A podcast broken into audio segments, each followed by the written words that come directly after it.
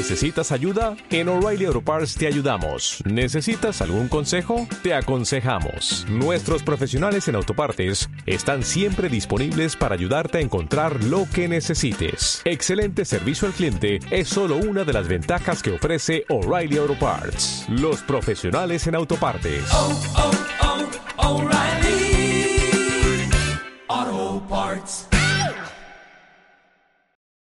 Estás escuchando Directo a las Estrellas. Víctor Alvarado. Ahora si les parece conectamos con el planeta Radiocine para ver qué nos tiene preparado nuestro compañero, nuestra antena de plata, nuestro gran sabio del cine. Hola Antonio Peláez con Z, ¿estás por ahí? Qué fuerte me parece.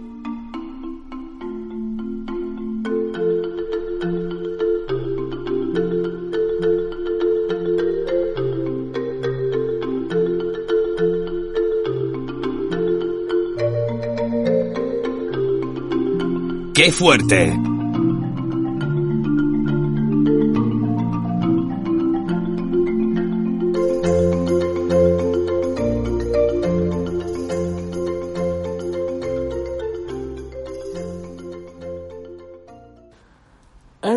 Lubitsch, vamos, solemos decir Ernest Lubitsch, porque como no hay una E, Ernst es un poco complicado, salvo que seas alemán, en cuyo caso las consonantes las tienes dominadísimas.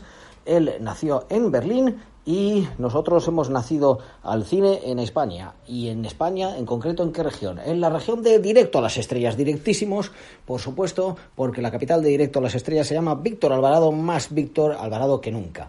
Hoy, Antonio Peláez desde el, el barrio radiocine de la ciudad de Víctor Alvarado, eh, pues os habla de Lubitsch, el toque Lubitsch, cómo nos gusta Lubitsch. Hay unos pocos cineastas que tienen ¿no? ese nombre del toque tal, porque puedes tener, bueno, Hitchcock tenía un poco el suspense, ¿no? Eh, y también lo del MacGuffin. Eh, bueno, pues hay algunos que tienen su, su cuestión. A Spielberg le llamaban el Rey Midas, pero también hubo cosas que tocó que se arruinaron. Pero Lubitsch es el toque Lubitsch. Bueno, pues él nació en Berlín. Berlín hay que recordar pues que la verdad que a principios del siglo era una capital cultural importantísima. El 29 o el 28 de enero de 1892. Digo 29-28 porque normalmente se coge la cifra del 29, pero su hermana decía que había nacido un día antes. No sabemos si la hermana estaba ahí o qué pasó, pero vamos, que tampoco esto es como muy trascendental, ¿no? Su familia, su padre principalmente, pues tenía una pequeña tienda de, telas, de la cual se fue organizando porque el padre la verdad que lo que quería era que siguiera con el negocio familiar, ¿no?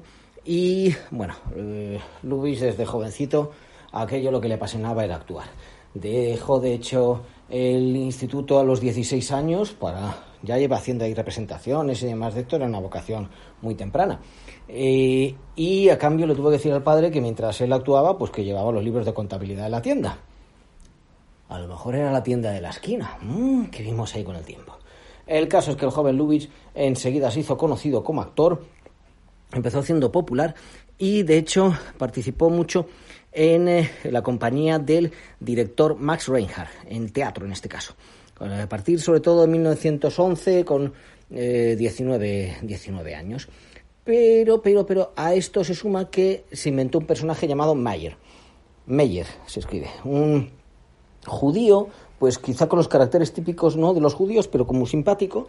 Y ahí, en esas películas de un solo rollo, empezó incluso a dirigir él.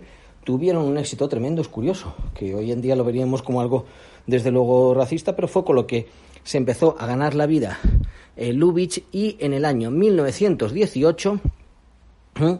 dirige Die Augen der Mumie Ma, Los ojos de la momia, su primera película con Pola Negri y Emil Janis, un largometraje, se puede ver, tiene bueno, largometraje, tiene casi casi la hora, se puede ver en, YouTube, ¿eh? se tiene, está orquestado, vamos, orquestado con una música más o menos actual y con rótulos en inglés, pero en muchas de esas películas iniciales de Lubitsch, porque el grueso, grueso, grueso de su número de películas las hizo en la época de, del cine mudo en Alemania. las quizá más conocidas, evidentemente, las hizo en Estados Unidos y dominando el mundo del sonido. Pero bueno, ya empezaba eh, con sus actores favoritos en esa época, que eran Paula Negri y Emil Jennings, con los que hizo muchas películas. Y es llamativo que esta, bueno, pues eh, primera película reconocida, porque ya en 1915 había empezado a hacer pues como algún largometraje de comedia, pero esta película que, que fue realmente un, un éxito, junto con otras dos más que hizo con Paula Negri y Emil Jennings, pues en realidad fue una película, drama, más bien casi terror, ¿no? La momia, Egipto, en fin, eh, nos muestra que no solamente haría comedias a lo largo de su vida, sino incluso dramas costumbristas, por los que Mary Pickford, por cierto, le llamó a Estados Unidos, incluso musicales, uno de los primeros directores en poner las canciones, la música dentro de la trama. Pero llegaremos, llegaremos a, ello. En 1923 es cuando Mary Pickford le llama para ir a Hollywood para hacer Rosita y bueno, pues eh, la verdad que ahí tuvo bastante, bastante éxito. Esto le vino muy bien luego a algunos de sus eh, compañeros como el propio Billy Wilder, Otto Preminger, a los que eh, llamó para que fueran a Hollywood. Es un poco lo que hizo Edgar Neville, lo que pasa es que Edgar Neville al final no se quedó, pero que fue el pionero y se hizo amigo de Chaplin y llamó a varios españoles en la época que tenían que hacer un poco pues las distintas versiones, que no existía todavía el doblaje, pues eh, la verdad que en el caso de Lubitsch fue aquello providencial que le llaman a Mary Pickford para que fuera en el año 23 porque siendo judío alemán, su futuro la verdad que no era muy prometedor y fue una de las claves de que tantos directores de talento alemanes y de origen judío fueran para, para Hollywood.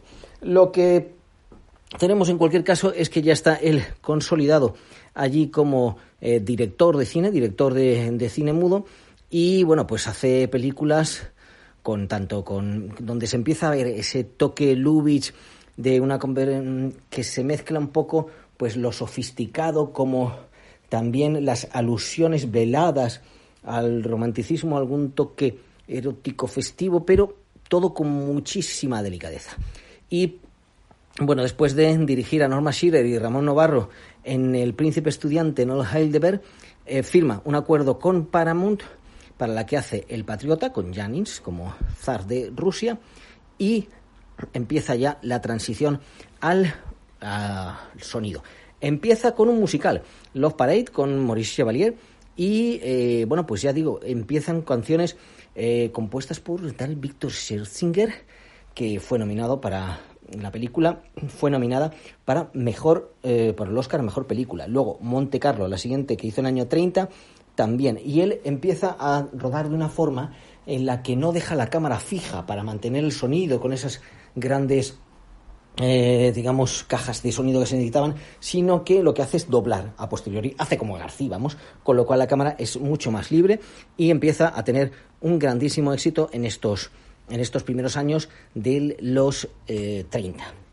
De hecho, aquí es cuando se consolida, pues bueno, pues el gusto por las eh, comedias, comedias elegantes, que son las que le dan el, pues ciertos éxitos y bueno, pues eh, donde se podría inscribir Trouble in Paradise, Problema en el Paraíso del año 32, que algunos consideran su pues su obra maestra y que eh, bueno, pues de nuevo nos sitúa con un ladrón, en este caso un ladrón de joyas francés. Muchos casos Lubis situaba sus películas en Europa, donde se suponía que los personajes podían tener un comportamiento un poquito más ligero, había pues como menos menos estrecheces. También hizo una versión de La Viuda Alegre en el año 1934 y Paramount, temiendo que se puede ir a la MGM en el año 35, le da una posición de poder para un director tremenda, que es la de dirección, director de producción.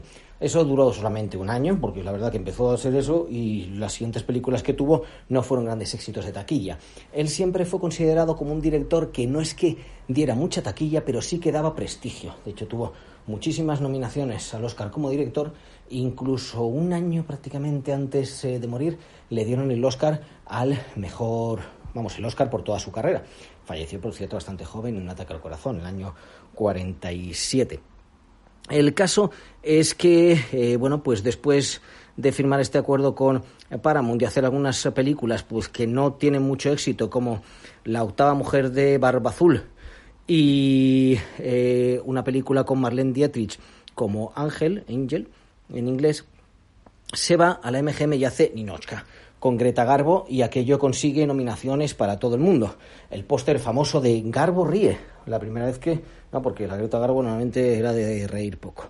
Eh, esta película fabulosa de una espía rusa que empieza a ver aquello como es Occidente, pues ya muestra que él desde luego fue pionero en cuanto a las eh, relaciones y la crítica tanto del comunismo como del nazismo, como sería luego en ser o no ser. La tienda de la esquina de 1940 de Shop Around the Corner con James Stewart y Margaret Sullivan.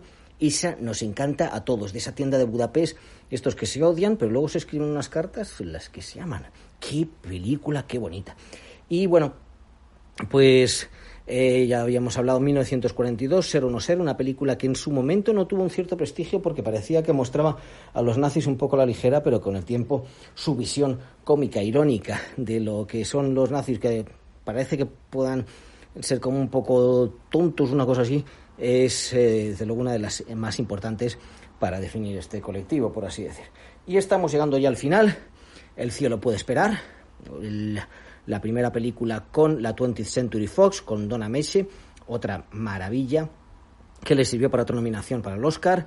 Un escándalo real, es eh, una película que empezó a dirigir, pero que tuvo que dirigir Otto Preminger porque se puso él enfermo. Y bueno, pues en el año 48 murió finalmente.